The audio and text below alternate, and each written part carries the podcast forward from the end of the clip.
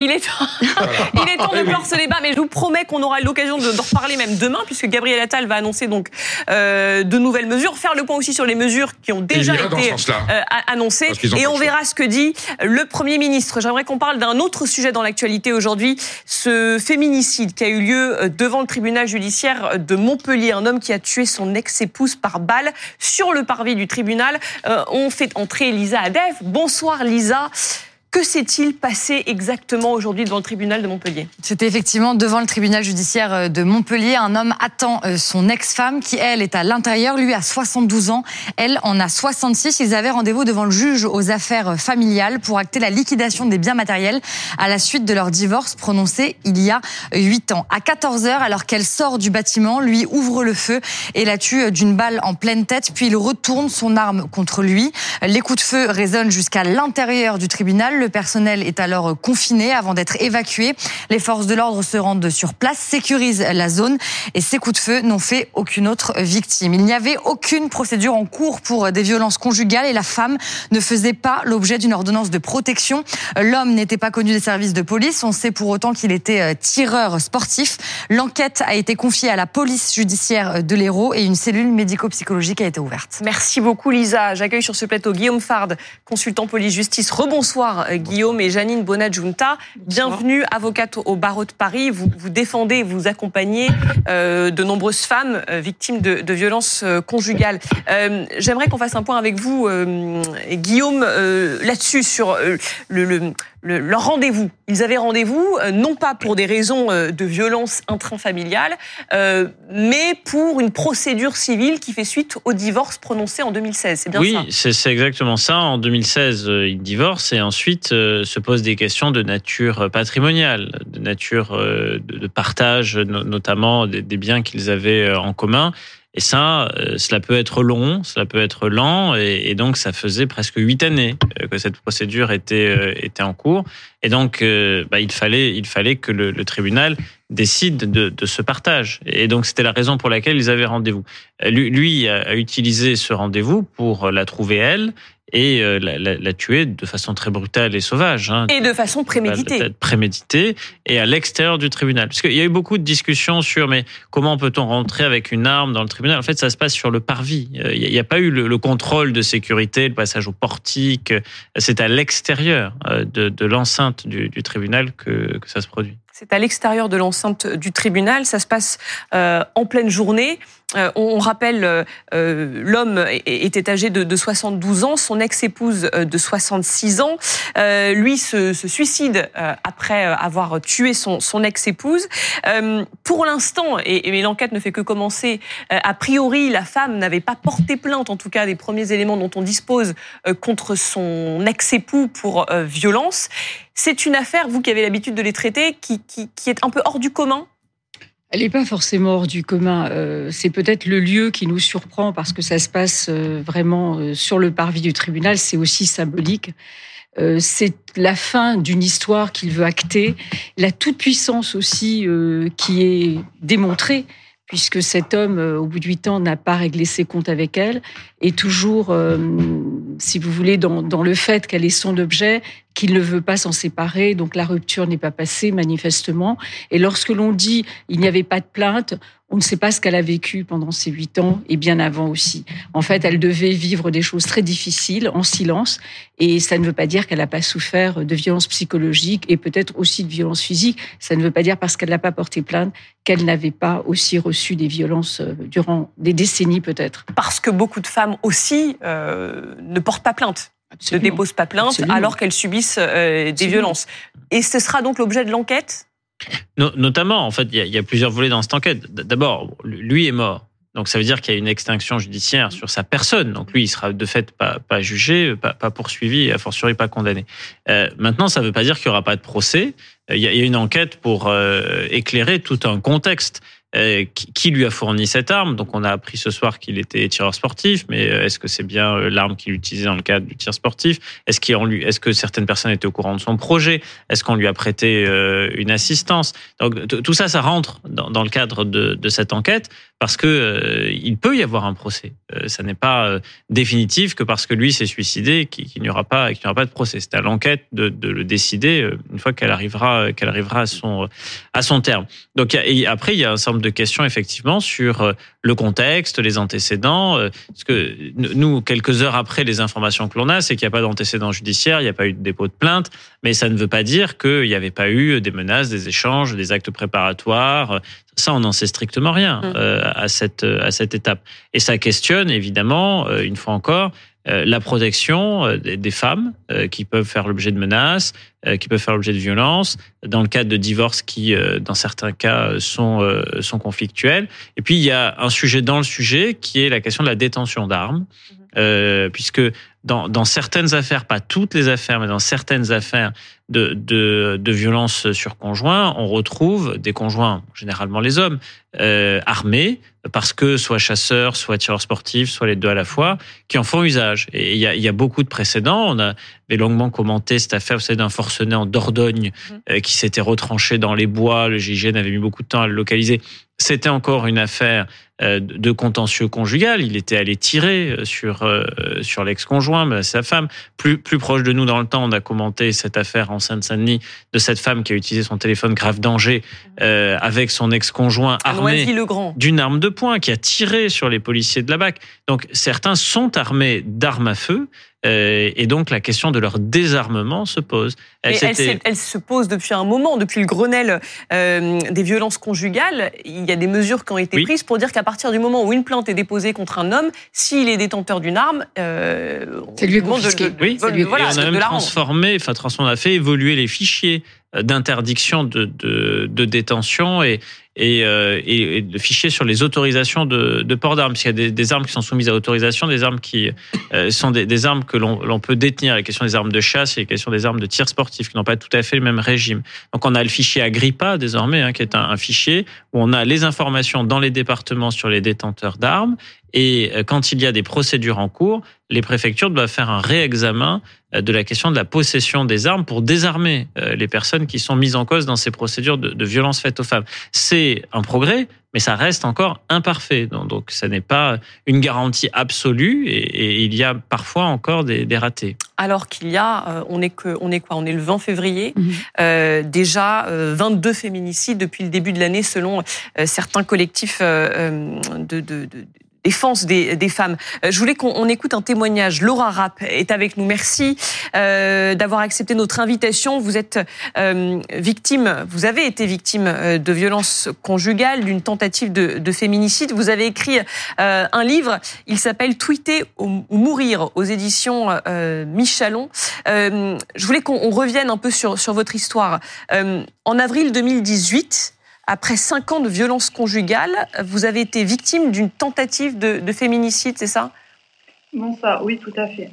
Après avoir vécu cinq années de violence conjugale, euh, ce soir-là, mon ex-compagnon a failli tuer sous les yeux de notre fille. Et si je suis, si j'ai été euh, sauvée cette nuit-là, c'est euh, grâce aux voisins. Les voisins m'ont sauvé la vie. Comment, euh, comment il s'y est pris? Euh, On était en soirée. Je suis rentrée à, avant lui, il est rentré après moi. J'étais dans la chambre de ma fille. J'étais ressortie de la chambre, on s'est disputé dans le séjour. Je suis retournée dans la chambre de ma fille. Je me suis allongée à côté d'elle et là, il est arrivé, il m'a sauté dessus. Euh... Je me suis écrasée sur la table de chevet. C'est le seul mot qu'il a eu, euh, c'était je vais te tuer. Il m'a étranglée à plusieurs reprises. J'ai perdu connaissance une première fois. Et quand j'ai retrouvé mes esprits, euh, ma fille n'était plus dans sa chambre. Je l'entendais hurler, j'ai couru vers le séjour, je lui ai demandé de me la rendre, il voulait pas. J'ai réussi à lui reprendre de force et je sais pas pourquoi mon réflexe a été d'aller dans, la chambre de ma fille pour la reposer dans le lit. Sauf qu'il était derrière moi et il m'a ressauté dessus, il m'a dit je vais te tuer. Et là, je savais qu'il était déterminé, je voyais un regard noir totalement déshumané, déshumanité, je vais te tuer. Je m'étais dit que la seule solution, c'était que j'arrive à sortir de cet appartement. Je me suis débattue de toutes mes forces Sauf que quand je suis arrivée devant la porte de l'appartement, la porte était fermée à clé. On ferme jamais à clé, c'était un appartement neuf, il y avait juste à, pousser la porte et mes clés qui étaient tout le temps sur la porte n'étaient plus là, elles étaient cachées. J'ai voulu sauter par la fenêtre, mais euh, trop tard il est arrivé, il m'a éclaté la tête à plusieurs reprises euh, sur le mur, je me suis écroulée par terre et puis bah là il s'est remis sur moi et je, enfin, les voisins m'ont sauvé la vie en frappant à la porte. Ils m'étranglaient je me suis vue, euh, je me suis vue partir. Et le fait qu'il frappe à la porte, ça a arrêté la strangulation. Il est parti dans la chambre de ma fille et euh, on avait un double des clés en fait sur un buffet et j'ai rampé. J'ai rampé comme un chien pour aller chercher euh, ses clés. J'ai réussi à ouvrir la porte et je me suis écroulée dans, dans le couloir et euh, les voisins ont appelé la police et après mon ex-compagnon est passé euh, devant tout le monde. Il s'est enfui mais il a été arrêté euh, peu de temps après, une demi-heure après. Et, vous l'aviez, euh, vous aviez signalé parce que vous dites qu'avant cette tentative de féminicide, euh, vous aviez subi. Vous aviez subi 50 violences conjugales. Est-ce que vous l'aviez, vous aviez porté plainte contre lui à plusieurs reprises déjà? Non, j'avais jamais déposé plainte contre mon ex-compagnon. Euh, ce qu'il faut savoir, c'est qu'il y a eu trois interventions de police. Euh, moi, j'ai jamais contacté la police. Déjà, au départ, je mettais pas des mots sur des mots. Même à la première intervention de police, quand ils étaient venus chez moi, c'était des voisins qui avaient appelé. Ils s'étaient enfuis. Mais je me disais pas que j'étais euh, victime de, de violences euh, conjugales. Euh, la deuxième fois, la deuxième intervention de police, c'était chez sa mère. Bah, il est rentré de soirée alcoolisée et là c'était violent. Il m'a étranglé. J'ai supplié sa mère d'appeler la police parce que bah, parce qu'elle était en train de m'étrangler. Elle a rien fait. Elle lui a même pas dit d'arrêter. Et c'est la voisine en fait euh, qui a fait arrêter, pareil en frappant et en appelant la police. Mm. Il s'est enfui. Et cette fois-ci, pareil, en fait, j'étais en état de choc, en état de sidération. Les policiers m'ont dit d'aller déposer plainte, mais pareil. Et à la troisième intervention de police, il m'avait euh, menacé de mort avec un, il avait balancé en fait une bouteille d'eau froide sur ma fille et euh, après, il nous avait menacé de mort euh, avec un club de golf. J'avais réussi à appeler mes parents entre temps pour qu'ils viennent. Eux avaient appelé la police. Et quand ils sont arrivés, ils nous ont séparés euh, chacun dans une pièce. Et là, j'ai eu le déclic parce qu'ils s'en étaient pris à notre fille. Et j'ai dit, j'ai demandé au policier si je dépose plainte, qu'est-ce qui va se passer? Il m'a dit que la bouteille d'eau, euh, bah, c'était pas bien, mais que ça allait pas être considéré comme des coups. Et que les menaces de mort, c'était, bah, c'était ma parole contre la sienne donc euh, que je pouvais déposer plainte, mais qu'en gros qu'il n'y aurait pas euh, qu'il aurait pas grand chose. Et je savais que si je déposais plainte et que j'étais pas protégée, j'étais morte. Hmm. Donc j'ai pas été Donc déposée vous plainte. n'avez pas déposé plainte et euh, quelques temps plus tard, vous avez été victime de cette tentative de, de féminicide. Euh, il a été condamné euh, fin 2019 à 8 ans de prison ferme. Il a fait moins de 5 ans de prison. Et, et, et derrière ça, vous avez eu peur, c'est ça? Je vis un enfer. Je vis un enfer. Depuis que j'ai déposé plainte, c'est un deuxième cauchemar. Après, euh, j'ai protégé ma fille, donc euh, si c'est le prix à payer, euh, bah déjà il a été libéré avant le procès, hein, donc d'où mon tweet. Hein, il y a eu trois mois d'infraction au, contrôle judiciaire où la juge d'instruction n'a jamais répondu. Donc du coup c'est pour ça que j'ai dû tweeter et une semaine après mon tweet il a été remis en détention provisoire pour toutes les infractions qu'on dénonçait.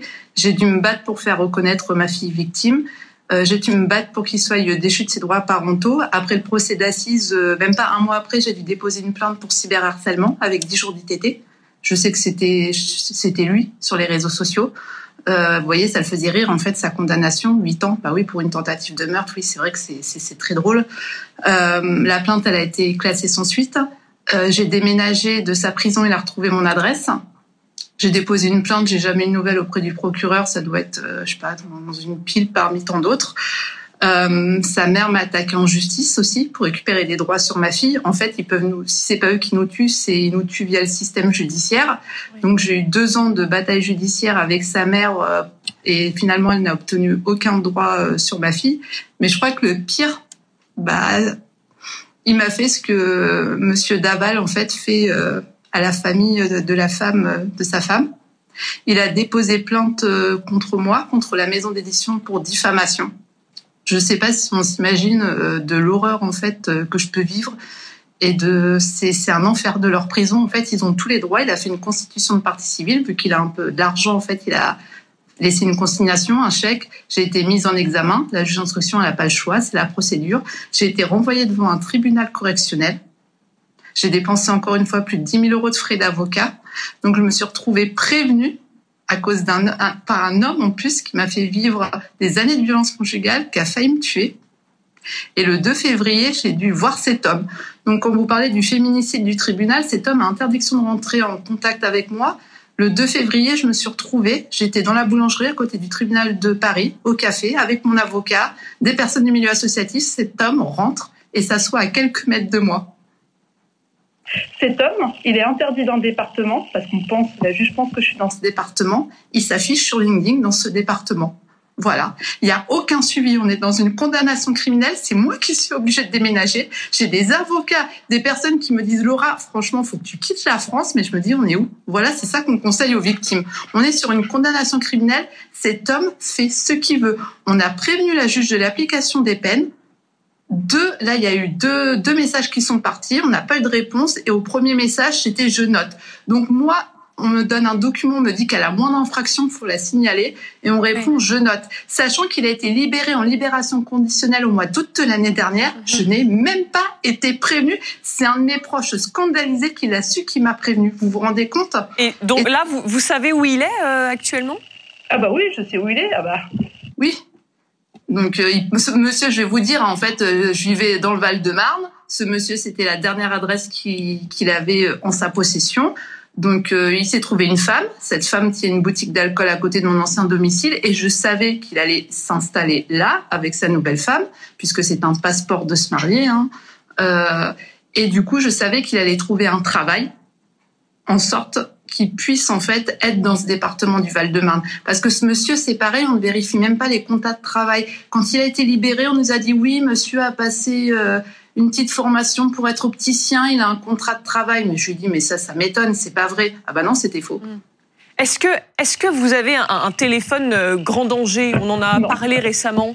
Ce téléphone qui permet aux femmes victimes de violences conjugales d'appuyer sur un bouton, ce qui fait venir plus vite les, les forces de l'ordre. Non, et j'en veux pas en fait. Alors je vais peut-être être contre-courant. En fait, on est sur une condamnation criminelle en fait, à quel moment j'ai le droit de vivre en paix Si j'ai un téléphone grand danger, ça veut dire que je suis en danger de mort et que cet homme présente un danger en fait pour moi. On aurait dû lui faire sauter ses remises de peine. On a des, remises de peine automatiques. Vous vous rendez compte que sa première demande d'aménagement de peine, il a pu la faire au bout de trois ans. Mais quel est le sens de la peine pour ces hommes? Il y en a pas. Au lieu de les faire travailler sur eux tout de suite, alors ils ont des téléphones portables pour nous harceler. Euh, ils se trouvent des nouvelles compagnes, donc ça c'est pareil, ça pose un problème. Ils sont violents avec des femmes et tout de suite on leur laisse un permis de visite avec une nouvelle femme, se marier comme ça, ça leur permet de sortir, de se balader. Mais on est où? Vous vous rendez compte l'indécence totale par rapport à nous? J'aimerais. Moi, je ne veux plus. Ah, c'est pas à moi aujourd'hui d'être équipé d'un téléphone. C'est à la justice de, de, faire respecter la loi, de faire sauter déjà les remises de peine s'ils se conduisent pas bien. Et si dehors il y a des infractions, ils retournent au trou. Ou alors on met en place des bracelets électroniques géolocalisés pour eux, pas pour les victimes pas pour des condamnations criminelles. Vous avez vu ce qui s'est passé aujourd'hui devant le tribunal judiciaire de, Montpellier, euh, ce féminicide, ce nouveau féminicide, cet homme qui a tué son ex-épouse par balle en pleine journée. Vous avez réagi comment quand vous avez euh, appris euh, cette info? Alors, comme à chaque féminicide, à chaque fois j'ai un nœud dans le ventre, mais là encore plus parce que bah déjà c'est un symbole en fait ce qu'il a fait devant le tribunal. Ça en dit long ça dit beaucoup de choses et que je me suis revue en fait le 2 février devant le tribunal où mon avocat est venu quand même plusieurs heures avant devant moi où je suis obligée d'être accompagnée parce que j'ai peur, j'ai peur. J'ai dit à plusieurs reprises, je me suis dit mais s'il arrive devant le tribunal, ah, c'est pas dans le tribunal. Moi, à mon audience, il y avait des policiers qui étaient là pour mon audience. Tout était fait dans à l'audience pour être protégé, mais à l'extérieur, j'avais rien. Donc à chaque fois, je suis obligée d'être accompagnée. Je me suis dit, mais si j'arrive et que voilà, il arrive avec une arme de feu, puisque bon, son père était policier, il a fait du stand de tir, donc je sais qu'il sait servir d'une arme. Il me l'avait déjà dit. Il a déjà d'autres condamnations par le passé avant la mienne. Donc oui. Là, vous voyez, j'attends la décision pour ce procès le 26 mars je me dis si la décision euh, ne lui convient pas et elle risque sûrement de pas lui convenir, qu'est-ce qui va se passer? Puisque là il a il a utilisé toutes les procédures judiciaires qu'il pouvait pour essayer de m'achever. Son but c'était de me pousser au suicide, mais j'ai résisté. Mais oui, honnêtement, oui, je, je suis inquiète. Ah, il y en a visiblement un... regret, aucun remords de ce qu'il avait fait. Enfin, fallait voir cet homme, il y avait du monde, il faisait froid dans le dos. Elle est où la réinsertion? Et vous avez peur encore aujourd'hui? Ah mais oui, mais, attendez. On a un homme qui ne présente aucun regret, aucun remords, qui n'a fait que continuer en fait à marceler depuis le jour où il a été en fait en prison. Il ne m'a jamais laissé tranquille. Donc aujourd'hui, forcément, si j'avais plus entendu parler de cet homme depuis le procès, qui s'était excusé, je laisse tranquille Laura, je vous dirais bon, chacun de son côté. Mais non, et moi je le connais. Il me l'a dit, le jour où j'irai en prison, je te tuerai, tu le paieras. Merci beaucoup, Laura Rapp, pour votre euh, témoignage, d'avoir eu le, ouais, le courage euh, de témoigner euh, en direct sur notre antenne. Merci beaucoup. Et on vous souhaite du courage pour les suites de, de, de, de, la procédure. Merci, merci à vous. Sandrine Rousseau, vous êtes à nouveau avec nous, députée Europe Écologie Les Verts de, Paris. Une réaction à ce qu'on vient d'entendre, ce témoignage? Ce témoignage, il est extrêmement fort et il dit à peu près toutes les, pardon, les défaillances de l'État français dans la protection des femmes. C'est-à-dire qu'en fait, l'État français, aujourd'hui, ne protège pas les femmes. L'État français, la justice française, aujourd'hui, expose les femmes. Et en fait, euh, on, peut parler de ce féminicide-là ou de celui-ci ou d'un autre à la fin, il y a une responsabilité collective qui est que ce n'est pas une priorité. On sait exactement ce qu'il faut faire. Il faut euh, dépenser 3 milliards d'euros pour euh, véritablement mettre les femmes sous protection. Et puis, il faut envoyer des messages et dire aujourd'hui, par exemple, aux femmes qui nous écoutent, dont je sais qu'une partie forcément subit des violences domestiques, que on, est là, qu'il y a des associations, qu'elles qu'elles ont des soutiens et que surtout, il est important qu'elles aillent au commissariat déposer plainte, même si ça n'est pas facile et le problème, et là euh, d'ailleurs Laura en a extrêmement bien parlé, c'est que le fait de déposer plainte peut être une mise en danger supplémentaire. Peut être une mise en danger supplémentaire. Donc imaginez comment elles font en fait comment elles font pour euh, s'en sortir si même aller déposer plainte, c'est une euh, forme de mise en danger. Et moi, je suis très, très en colère, mais vraiment très en colère, parce qu'on a eu des grands mots, on a eu des grandes expressions, on a eu presque les, des trémolos dans la voix du président de la République. Il n'y a pas un truc qui a bougé. Le nombre de féminicides n'a pas bougé. N'a pas, non. On reste à 125, mais un peu peut-être euh, chez les policiers, accueillir plus facilement les plaintes, on progresse un alors, petit peu. Alors, il y a eu quand même, alors je, je liste les, les, les quelques mm. points quand même qui, qui ont, les, les, quelques mesures qui ont été mises en place. En, en 2018, euh, il y a cette loi qui euh, a permis d'allonger le, délai de prescription de 20 à 30 ans pour les crimes sexuels commis sur mineurs. Euh, il y a eu ce Grenelle de violence conjugale qui a été organisé en 2019. 90% Mais par exemple, dans le Grenelle, par exemple, dans le Grenelle, il était un meilleur contrôle des armes. Voilà, par eh ben, où est-ce qu'il est le contrôle des armes là? Il est où le contrôle des armes C'est lorsqu'il y a une plainte qui a déjà été déposée. Et en l'occurrence, on ne pense pas, mais l'enquête au début, dans le cadre de Montpellier, on ne sait pas si il y a plein de, il y a plein de gens, il y a plein de foyers, par exemple, qui ont des armes qui ont été héritées parce que le papa était chasseur, euh, que le papa est décédé et donc l'arme est restée dans la famille. Il n'y a aucun contrôle de ces armes-là aujourd'hui en France. C'est pas vrai. Non. Dites pas ça, c'est factuellement inexact. Il y a, une, il y a, des, il y a des, fichiers, après vous ne savez peut-être qu'ils existent. Les personnes peuvent aller, peuvent aller se déclarer à la préfecture. Les personnes peuvent aller déclarer l'arme à la préfecture. Si elles ne le font pas, il n'y a absolument aucun contrôle. Vous voudriez aucun contrôle. dire à la police, il y a une arme chez moi, oui, exactement, exactement. Que la police vienne regarder, exactement, et vérifier. Sans plainte forcément. Et évidemment, c'est le minimum en réalité, parce qu'on sait que quand il y a une arme à la maison, c'est un danger supplémentaire. Alors, euh, tous les féminicides ne sont pas faits par arme à feu, mais c'est quand même 25%, donc c'est pas rien. Et, euh, et en fait, il y a absolument besoin que quand une femme se dise en danger, eh bien, on fasse un diagnostic du, du danger et que on, elle sente que l'État, la police, la justice est à ses côtés pour la, pour euh, la sécuriser. et je rappelle que c'est aux hommes de partir des foyers et pas aux femmes. on est bien d'accord. euh, mais en même temps, elle va déclarer que son mari a une arme. Qu'est-ce qui se passe après? Comment est-elle protégée? Ah bah. le mari va être convoqué, il va savoir que c'est la femme qui l'a dit. Il y a tout un système qui fait qu'elle elle est dans le silence. Elle est obligée, elle est contrainte au silence. Alors c'est une tragédie. Euh, les féminicides, c'est une tragédie non seulement individuelle, privée, euh, qui se passe dans le couple, mais aussi pour la famille, pour les enfants, pour la famille tant de la victime que de l'auteur. C'est une tragédie tout court. Et puis c'est une tragédie de société il y a un problème. Il y a un problème. Alors, il s'était peut-être pas effectivement avant, euh, euh, si vous voulez, dévoilé, c'est-à-dire que la femme n'avait pas forcément porté plainte. Mais on sent, on sent cette aigreur, on sent le fait que pendant huit ans, Huit ans, il a dû ressasser. Pendant huit ans, sa chose lui échappait. Pendant huit ans, il s'est dit, tu n'auras rien, tu n'auras pas un sou de moi. Et là, c'était la fin du divorce avec la liquidation matrimoniale. Ça veut dire qu'il y avait un partage des biens. Et ça, il l'a pas supporté. Plutôt se tuer, plutôt me tuer, plutôt que qu'elle vive normalement. Et, le, drame, et le drame actuellement, c'est qu'il y a de plus en plus d'auteurs qui se suicident. Et ça, ça le drame parce que derrière ils parce ne sont que derrière il y a rien. Ça veut dire qu'il n'y a pas d'explication. Ni les enfants ni la famille de la victime n'auront d'explication de ce qui s'est passé. Huit ans, on voit à quel point, quand on a été victime de violence, alors là, on ne sait pas si elle a été victime de violence, mais après, c'est long.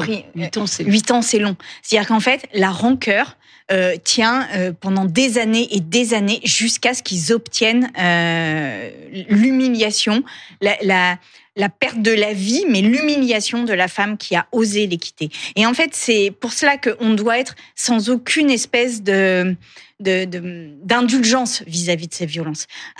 si euh, les femmes dénoncent des violences, on sait qu'elles sont en danger des années après. Et là, euh, encore, vu l'âge des personnes, je pense qu'il n'y avait plus d'enfants à la maison. 72 et 66 ans. Les enfants sont aussi des, des, des outils dans les mains des agresseurs pour euh, faire chantage sur les femmes. Et ça, euh, enfin, vraiment, et, et, moi qui ai vu des femmes venir dans ma permanence me demander de l'aide, eh bien, c'est extrêmement compliqué en réalité de les sortir de la spirale de violence dans laquelle elles sont enfermées, précisément parce que les, les enfants et la justice n'entend pas le sort des enfants qui doit être protégé d'un père violent. Et la police, visiblement, n'entend toujours pas, lorsqu'une femme vient déposer plainte dans un, commissariat, n'entend toujours pas euh, voilà, le, danger. Euh, Alors certaines fois, oui. C'est dans, dans le cas là, de, de, Laura Rapp qu'on vient d'avoir dans son témoignage. Elle dit, j'ai voulu déposer plainte et on m'a dit non, non, mais euh, ça sert à rien. Voilà.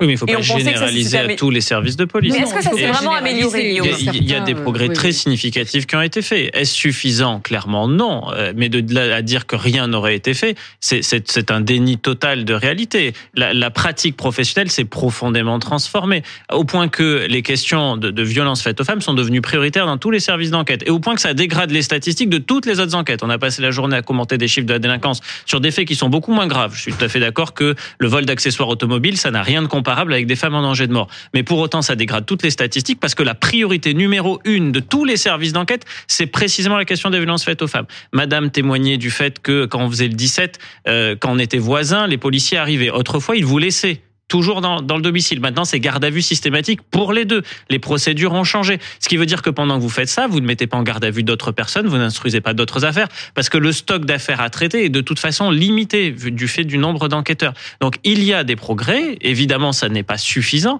mais on ne peut pas laisser à croire que les services de police ne font rien. Il y a eu des améliorations. enfin, c'est pas eux de tout porter. C'est comme si vous disiez que euh, lutter contre les infarctus, ce serait l'exclusive, la seule responsabilité des services de secours. Non, euh, c'est pas que ça c'est eux, bien sûr, ils sont un maillon de la chaîne, mais ils sont le dernier maillon de la chaîne. Donc, qu'est-ce qui se passe avant? On ne peut pas faire tout porter au service de police un et de dernier mot là-dessus, Sandrine Rousseau? Je rappelle que peut-être que tout a changé, mais une chose n'a pas changé, c'est les condamnations. C'est les condamnations, c'est-à-dire que euh, aujourd'hui, il y a moins de condamnations sur les violences faites aux femmes qu'il y en avait, et donc euh, on est dans une dans une perte de droits pour les femmes. Donc euh, je, je, veux bien entendre que dans tous les commissariats maintenant on les accueille. Moi, c'est pas les témoignages que je reçois, vraiment pas, du tout. il y a certains policiers qui se comportent bien, et merci à eux, mais ça n'est pas le cas de tous les policiers. Et par ailleurs, les condamnations baissent. Donc non, nous ne sommes pas dans une prise de conscience à la hauteur de l'enjeu. Je rappelle qu'aujourd'hui en France, il y a à peu près 200 000 femmes là qui parmi celles qui nous écoutent et subissent des violences conjugales. 22 féminicides depuis le début de l'année. Nous ne sommes que le 20 février. Euh, c'est le chiffre donné par euh, certains euh, collectifs. Merci beaucoup à tous les trois.